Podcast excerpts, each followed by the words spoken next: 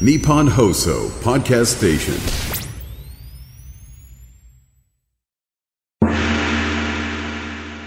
山下智博のとにかく明るい中国山下智博的天天正能量中国，天天正能量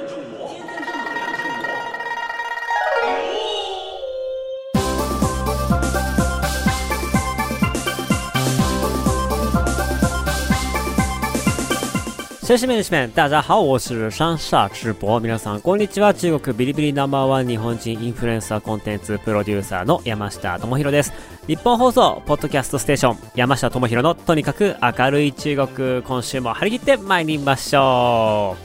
う。10月27日となりました。いやー、なんかもう秋めいていきましたけれども、僕ね、あのーまあ、去年も言ったと思うんですけど、29日、10月29日は誕生日でございまして、毎回このね、タイミングになると、あ、なぜかこう僕はつんくさんと同じタイミングで生まれたんだなっていうことだけをちょっとあの人に言って、だから何なの？みたいな感じになってしまうので、こうちょっとオチを用意しなければいけないような 誕生日の季節になってきました。あのーまあね、誕生日だからといって何なのかっていう話でも全然ないんですけれども、この毎年ですね、この秋の時期に、嫁とグランピングに行くっていうのが恒例となってまして、またあの11月の頭ですね、誕生日のタイミングではないんですけれども、ちょっとまたあの文化の日あたりにはですね、またちょっとグランピング行ってこようかなというふうに思います。なんかもうキャンプに行くまではね、ちょっとあの気合が足りないんですけれども、グランピングってあのね、安全でかつ、あの、優雅に自然楽しめるっていうところで非常にえー僕大好きなんで、ちょいちょいと言っています。最近あったことで言うと、先週ですね、えっ、と、スプツニコちゃんっていう現代美術アーティストが、えっ、と、いらっしゃるんですけれども、あの、いや、僕実は彼女と結構仲良しでというか、わけもなくちょいちょいお茶したりとかっていうような、あの、いう感じの関係でございまして、あなんでなんかね、そんなことを繋がってるんだって話なんですけど、まあ、スプスニコちゃんって、もともとは現代美術のアーティストで、えっ、と、もう本当に2010年とか、そのくらいから、まあ YouTube を使って、えっと映像作品を、えー発表した現代美術のアーティストっていうところで結構有名になってでかつ、まあ、当時ですねから、えっとまあ、女性の社会進出っていうテーマでずっと作品取り組んでて、えっと生理マシーンっていうねあの男性がこうね生理の痛みを体験するガジェットを作り始めてでそれをミュージックビデオにして YouTube で流すみたいな、まあ、結構その現代のその表現に即した形でわーっと注目を集めて、まあ、そこから先もですねずっとそういう一貫してそういうテーマで勉強してもう基本的には頭が良くて天才のハーフの女の子なんですけれども、まあ、彼女も僕と同い年でで最近だとあのクレイドルっていう会社をやってるんですよね。クレイドルって何かっていうと,、えっと卵子の凍結サービスっていうやつですね。結局、あのーまあ、女性が、えっと出産というイベントがありますってなった時に健康な子供を産める可能性っていうのは、どんどん、あの、年を取るごとに、えー減っていくと。で、そんな中で、あの、まあ、若い時に卵子を摘出して、えっ、と、冷凍保存しておく。そうすることで、まあ、20代の働きたい盛りの時に子供を作るっていうような、えーそういうようなことを、ある意味では、あの、後回しにすることができる。で、やっぱ35歳過ぎていくと、あの、元気な子が生まれていく確率っていうのも格段に下がっていってしまうっていう中で、まあ、そこで、えっ、と、まあ、過去自分が摘出して保存しておいた卵子を、まあ、30代になって使うことができる。で、そういうのはね、あの、実は欧米、えアメリカでは結構これ主流なサービスに今なってるらしくて、まあ、これがあることで、えー20代心置きなく仕事に打ち込んだりとか趣味に打ち込んだりとかすることができる。まあ、社会の、あの、女性の社会進出のための、まあ、オプションの一つとして、えっ、と、アメリカでは、あの、市民権を得ていると。ただ、まあ、アメリカまで行かなければいけないっていうところで、まあ、日本で、あの、卵子凍結サービスっていうのを、クレードルっていう会社でやっていて、今その会社の代表もやっていると。もうね、素晴らしい限りのスーパーウーマンなんですよね。なんかもう聞くたびになんか、いや、毎回毎回、よくもそんなに頑張るのすげえなって思って、で、そういう会社の代表やりながら、あの、金沢21世紀美術館とかで今展覧会に作品出品したりとかしていて、アーティスト活動もやっていて、と。まあ、もう本当に、あの見るたびにあのもう拝みたくなるような素晴らしい方なんですけれどもなぜか、えー、と10年とかですね2009年とかかなあのー札幌で僕が当時札幌にいたんですけれども札幌で国際芸術祭の、まあ、準備展覧会みたいなやつなんですよ今って、えっと、札幌来年2024年かな。2024年も、えっと、札幌芸術祭っていうのがあるんですけれども、まあ、それと前身となった、まあ、市民運動みたいな、市民美術館、美術展みたいなのがあって、で、そこで現代美術を扱ってる時に、まあ、スプーツニコちゃん、彼女が、えっと、札幌に来て、で、えーそこで、あの、僕もその時、当時はその札幌でブイブイ言わしていたので、あの、一緒にご飯食べる機会をいただいてですね、お話をしてたらね、なんか、これみんなに言ってんじゃねえかなって思うぐらい、山下くん、すごいセンスいいし、クレバーだし、めちゃめちゃ面白いよみたいなことを、すごいフランクに褒めてくれて、いや、こんな、あの、秀才みたいな人にこんなに褒められたことないとか思って、そこからまあ僕のある意味片思いみたいなのが始まるんですけれども、なんかすっごいことあるごとに、めっちゃ褒めてくれて、めっちゃ励ましてくれて、で、なんか、それがずっと続いて今回もね久しぶりに会ったらいやもう私は私の中では数少ないもうあのシンパシーがあって本当に賢くてあのクレバーな人だから一緒に話をするとすごい面白いんだみたいなこと言ってくれていやもう全員見習えと。ね全員ねあのもう見習ってくれと彼女のことを。はい。山下は賢くてクレバーなんだから、ね、あの、皆さん見習ってね、あの、ぜひぜひ僕にお話しかけてくれたらなっていう、ね、定期的にそういうね、褒めてくれる人がいたらね、僕もすごい頑張りがいがあるなって思いますし、まあね、その褒めてくれる人がやっぱね、社会でもものすごく成功してる人だなっていうところもあって、まあそんな、えっ、と、自信にもなり、えーつながりもしたし、やっぱ彼女は彼女なりに、あの、表現と会社と、で、これからの人生、ね、彼女はもう結婚もして子供もいてっていうところで。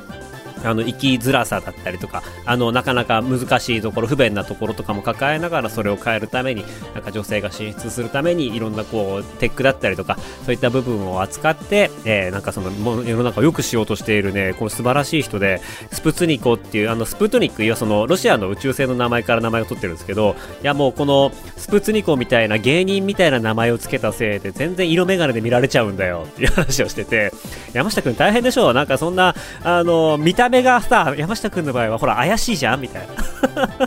怪しいからあのこうまともな結構昔ながらの人間関係とかを大事にする大人の世界おじさんたちの世界に行ったら浮いて全然相手にされないこととか逆にあるでしょうみたいな。いや私はねそういうところでもう非常に苦労したからある程度そういう人たちと会うときはなんかこういうことを私が言うのもなんだけどもあの見た目抑えた方がいいよみたいな なんかそういうねもう実用的なアドバイスとかもいただきまして。もしかしたらねあのそのうち僕の髪の色今真っキンキンですけれども黒く変わってたらあなるほどなスプツニコの言うことに従ったんだなって思ってくれればあの微笑ましく見ていただけるかなというふうに思います。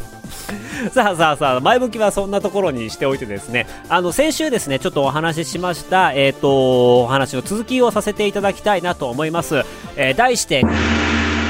中国の音楽著作権ビジネス。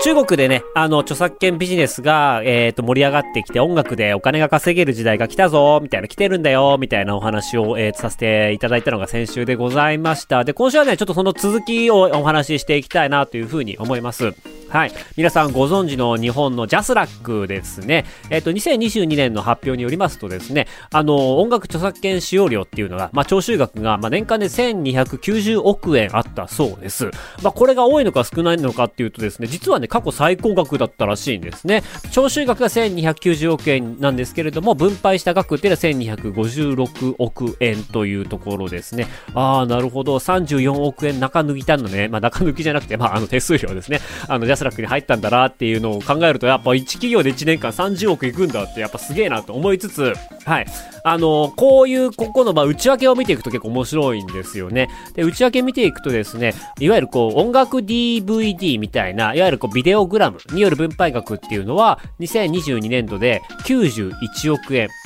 1200約1300億円のうちの約、まあ、1割にも満たないぐらいですね。で、音楽 CD、CD 売りましたっていうところで入ってくるオーディオディスクって言われる、ここの分配額が74億円。これも1割いっていないと。で、えっ、と、ここがですね、昔は比率が多かったんですけれども、えっ、と、最近やっぱり増えてるのは、えっ、と、音楽配信ですね。インタラクティブ配信って言われるような、まあ、各、あの、インターネットの、えープラットフォームから配信される際に、えー徴収する著作権使用料っていうのが、2022年度には414億円。約4分の1、3分の1を占める額が、えっ、と、音楽配信から得られているっていう感じだそうです。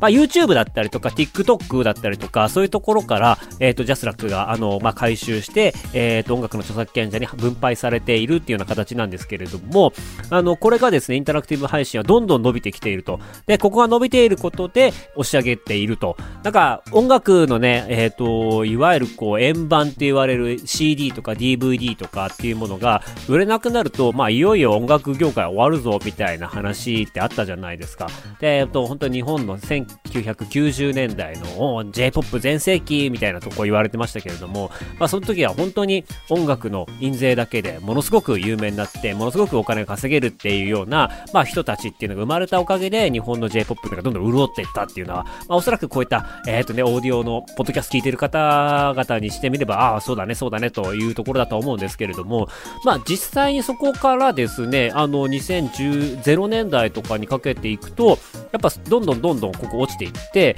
で、インターネットからうまく回収、集金する方法が確立されていなかったこともあって、まあ、配信による使用料ってあんまりなくて、どんどんどんどんただ、あの、落ちていっただけらしいんですけれども、まあ、そこから、えー近年になって、インターネットからしっかり回収できるようになりましたということで、過去最高額、配信による使用料と過去最高額になりましたっていうところですね。で、中国。中国の音楽事情を見てみるとですね、やっぱり円盤ビジネスがないので、えーそういう意味においては、1990年代とか2000年代、0年代、もっと言うと2010年代、えーぶっちゃけ歌手は稼げない職業の代名詞だったんですよね。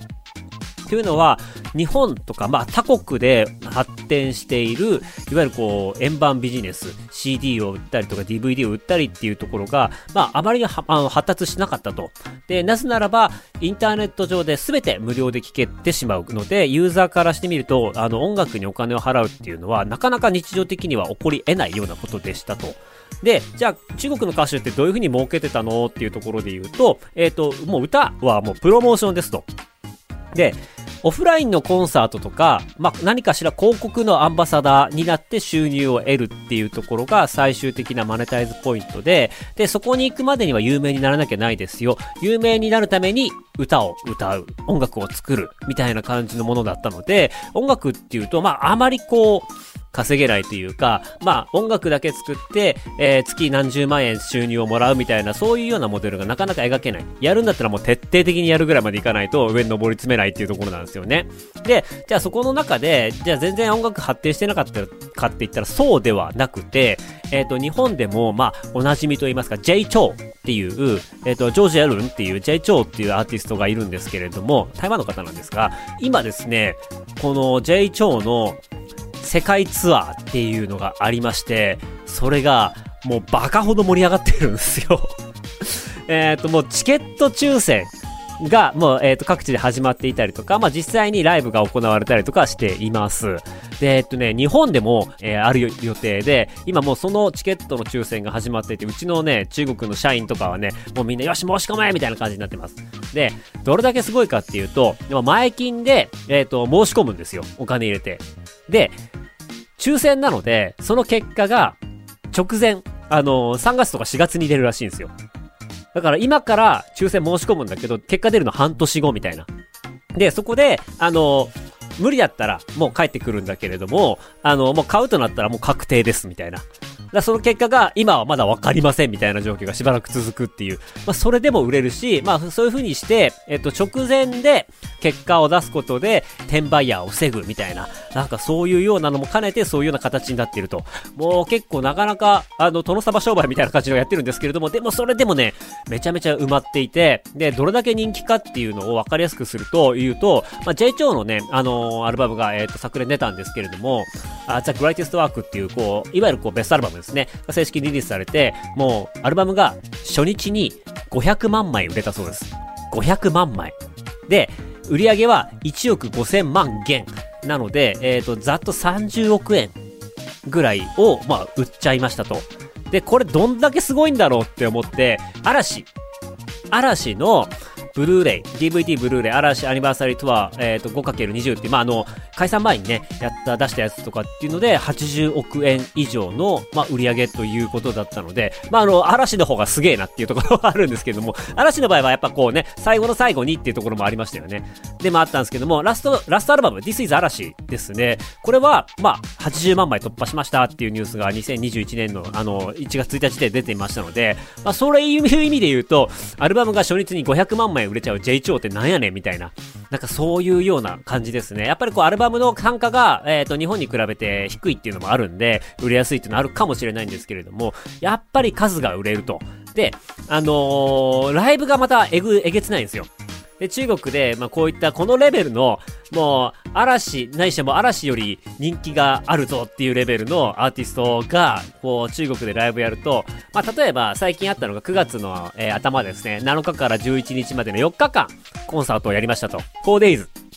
で、あのーまあ、天津文化観光データによりますと、コンサートの観客数は18万5千人。で、わずか4日間で、えー累計消費額が、えー30億元。なので、えー600億円を、まあ、あの、この経済効果がありました、みたいな感じで出ていましたね。S 席ちなみに4万円です。2000元なので。まあ、結構な金額です。しかも中国においては相当高いっていうイメージですね。で、まあ、こういったあの J 長がもう本当トップクラスなんで、トップクラスの人がどういうビジネスモデルをやってるかっていうのもちょっとわかりやすくしょあの説明すると、えっ、と、自身の音楽レーベルを設立して、自分の音楽の半径を持ってるんですよ。で、これはどういうことかっていうと、えっ、と、中国にはジャスラックのような、あのー素晴らしく全てのプラットフォームに権利預けて自動的に権利費を回収してくれる網羅的な会社っていうのが一応あるはあるんですけれども、えっ、と、あまり日本のように機能していないっていうところが、えっ、と、現実問題としてあります。まあ、そもそも著作権ビジネスっていうものが、えっ、と、形としては結構前に日本から、えっ、と、ジャスラックのような形で入ってはきたんですけれども、えっ、と、ここが、あのーいわゆるこう、CD が売ってないわけなんで、ここが機能しなかったというわけで存在感自体はそこまでない。なので、音楽をやっている人たち、アーティストさんっていうのは自分たちで、えっ、と、レーベルを持って、そこで著作権の管理をしているっていうようなことなんですよね。で、そこでどういうことが起こるかっていうと、えー、テンセントミュージックとか、えっ、と、ネットイースミュージックとか、いろんなこう音楽配信サイトに、自分の会社と、えーそこの会社、プラットフォームで、えー独自で契約をして、で、ジャスラックみたいな中間の、えー、と権利の、えー預かってお金回収しますよっていうところを挟まずに契約しているっていうのがあの中国の現状です。で、えー、とそこで例えば独占契約を結んだりとかあの非独占でもあのここのプラットフォームは一番早く、えー配信しますよとか、まあ、いろんな、あのプレミアムの作り作り方があるのでそういうところで自分の音楽で、えー権利で儲けているっていうところが1個。でさらにですねあの自分のブランド立ち上げて、えーとまあ、コーヒー作ったり e スポーツのチームを買ってで e スポーツのあの競技場を作ったりとか、えーえーとミルクティーのあのやつを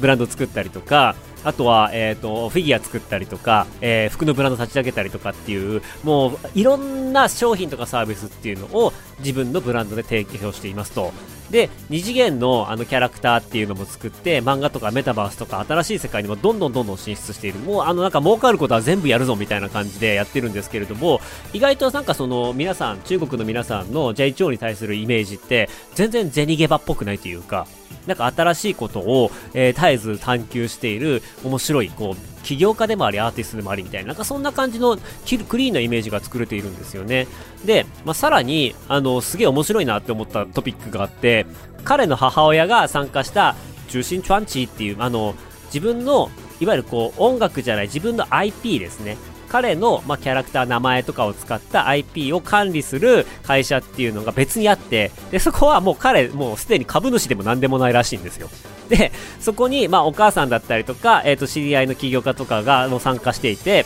でここの売り上げはあの基本的に彼の IP いわゆるコンサートだったりとかあとはバラエティ番組だったりとかあの、そういうさっきのいろんなもう商品を販売しましたっていうところのライセンス料っていうのが基本的な収入なんですけれども、まあ、それだけで、まあ、今年香港市場、上場、香港で上場するっていう。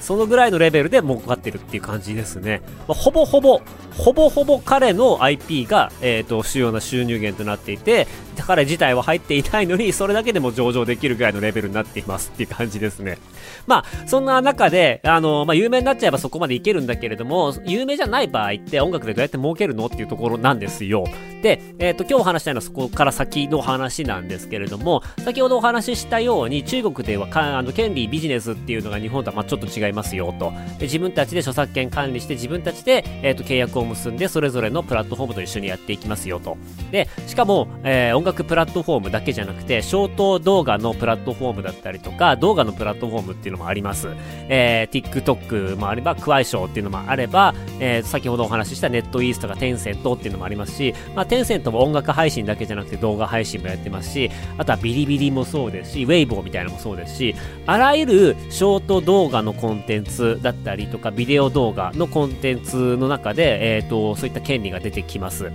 あの、皆様 YouTube で、えっ、ー、と、日本の楽曲使った時に、まあ、ジャスラックと包括契約結んでますっていうお話聞いたことあるかと思うんですけれども、まあ、YouTube との、ジャスラックとの間で契約をしていって、で、えっ、ー、と、まあ、YouTube で曲使われたら、まあ、それが、えっ、ー、と、自動的に、あの、こういう曲使ってますねっていうのを特定して、で、そこからお金が、あの、クリエイターだったりとか、レコード会社に、レーベルに落ちていくっていうの仕組みになっているんですけれども、まあ、それを、まあ、YouTube だけ、YouTube と TikTok ってやってるだけじゃなくて、中国はそれ以上にプラットフォームがたくさんあるので、1個ヒット曲作ると、あの、すべてのプラットフォームに売ることができるんですよね。なので、これが結構中国のこれからの権利ビジネスの根幹になっているっていうところです。えっ、と、それまでは、あそこに対してお金って払われていなかったんですけれども、えー、どんどんどんどんその中国のあの、反権意識っていうのも、えー、巷の人含めて、業界の人含めて強くなってきていますと。で、勝手に俺の曲使うんじゃねえよっていうような話もあるんですけれども、これですね、あの、基本的に許諾がないと、まあ、あの、し訴えられて、えー、取り下げざるを得ないような状況っていうのが、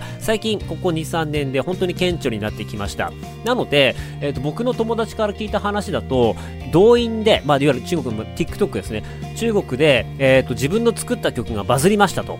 でそうなってくると、いろんな音楽を扱うプラットフォームから契約させてくださいっていう連絡が入ってくるんですって。で、契約して、えっ、ー、と、うちのプラットフォームでも使わせてくださいと、正式に使わせてくださいと、権利をくださいと。で、契約金が、えっ、ー、と、数十万とか数百万とかっていうレベルであって、で、かつそこから1再生あたりにこのぐらいのお金をひろあの、お支払いしますっていうような、そういうようなビジネスっていうのが、もうすでに生まれ始めているとのことです。これができ始めたのが、本当に、あのー、2年3年ぐらい前なので、中国の中では、ゲームチェンジが起こり始めているって考えてもらうと分かりやすいかなというふうに思っています。で、ここの恩恵を日本の企業は、えー、受け取ることができるのかっていうと、実はですね、あの、ジャスラックがですね、中国版ジャスラックの MCSC っていう機関がありまして、まあ、ここと提携しているので、え、ー、と、基本的にジャスラックに登録している楽曲っていうのは中国版ジャスラックの MCSC と提携しているんですよね。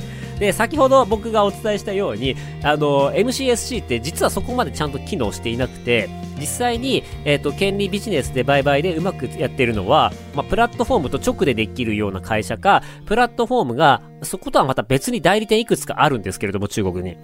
で、まあ、そこの、だか、どっかが一個が、まあ、全体を管理してるっていうか、いろんな事業者がこのビジネスやり始めているので、で、まあ、ここに適した、えー、代理店とかが入ってくれて、まあ、そこの代理店と契約して、そこが各プラットフォームといろいろ話しつけてお金持ってきてくれて仲介料取るみたいな、そういうような形になっているので、えっ、ー、と、ジャスラックに登録しているものに関しては、例外はあると思うんですけれども、基本的に中国の、まあ、新しくそういった版権のビジネスのところっていうのは、しっかり整理しないと入っていけないような状況になっています。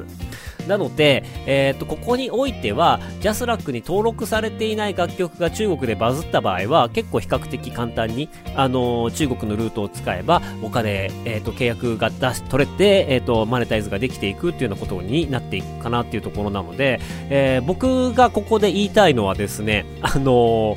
本当にここから先、C-POP、中国の音楽事情っていうのがガラッと変わってくるんじゃないかなというふうに思っています。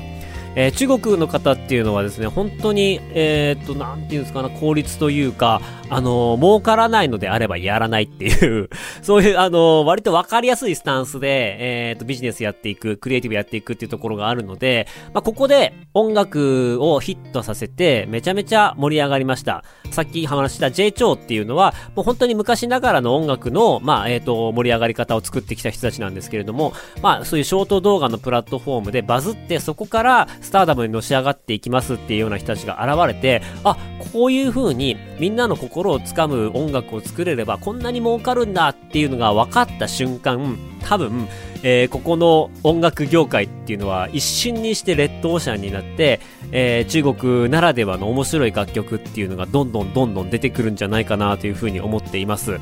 で、ひいては、まあそういったものが、えっ、ー、と、中国から世界に出てくるようなこととかもあったりはするので、まあこういうような形でですね、あの、中国の音楽が広がっていく土壌が少しずつでき始めてますっていうところは、皆さんに伝えておきたいなって思って今日お話しした次第です。なんかね、まあ、中国で、まあ、あのいろいろ版権のビジネスとかしたいなっていうところであれば本当に代理店選びとかが重要なんですけれども、まあ、ちょっと僕もあの知り合いの代理店とかっていうのを今回あの前回ですね中国行った時に出会ったりとかしたんで、まあ、もし興味あってお話ししたいなっていう方あればあの全然おつなぎしますので声かけていただければなというふうに思いますし、まあ、ちょっと日本でえっ、ー、と、ここから面白い中国の C-POP がですね、どんどん流行っていく未来みたいなのを作っていければいいなっていうふうに思っていますし、まあ、それこそね、あのー、ラジオ局とかがね、あの、こういうのをガンガンやってもらえると嬉しいなというふうに思います。要はその、まだ中国で流行ってる曲とかは、日本でいうところのジャスラックとかで登録してない曲ってたくさんあるはずなんで、まあこういうね、権利をね、いち早く抑えてみたいな、なんかそんなことをね、ラジオ局やってほしいなっていうふうに思っています。なんかあの、僕ができることあれば、えー、手伝いたいと思いますので、ぜひぜひ、あの、中国の歌がですね、楽しい歌が韓国みたいに、えー、全世界をこう、熱狂させるような日がもしかしたら来るのかなっていうところで、今日のお話終了させていただきたいと思います。